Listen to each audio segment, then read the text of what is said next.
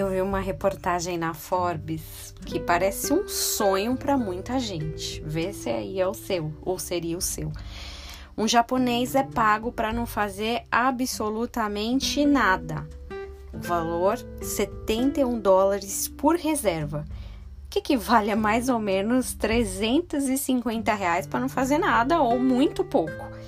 Segundo ele, ele já acompanhou clientes em parques para ficar balançando a pessoa numa gangorra. E de tudo que ele contou, o que eu achei mais curioso foi ficar dando tchau de uma estação por uma pessoa que sonhava em ter uma despedida. Que doido, né? Já pensou um trabalho assim onde a maior atividade é simplesmente estar com alguém? Alguns devem até ter ficado empolgados com essa ideia, mas eu acho que aqui no Brasil esse trabalho você não acha fácil, não. Além de ser curioso, eu confesso que também é um pouco triste. Nós temos um contexto de ser um povo muito caloroso, receptivo. Não sei se a gente consegue compreender e lidar bem com uma solidão extrema. Ficar sozinho por algum tempo, pequeno, algumas horas, é até gostoso às vezes ter que contratar alguém para sentir que tem alguém se despedindo de você é muito triste, né?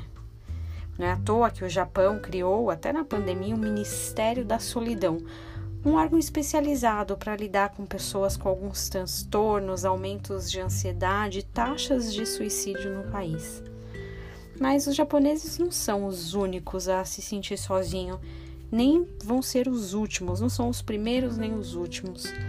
Davi tinha os seus momentos de solidão, mas a diferença é que ele sabia que não ia adiantar contratar alguém para dar um tchau, sabe, da estação. Ele até poderia contratar, ele era rei, tinha muitos súditos, mas tem um nível que só Deus preenche. Salmo 25, 16 e 17. Volta-te para mim e tem compaixão porque eu estou sozinho e aflito. Alivia minhas tribulações do coração, tira-me as minhas angústias.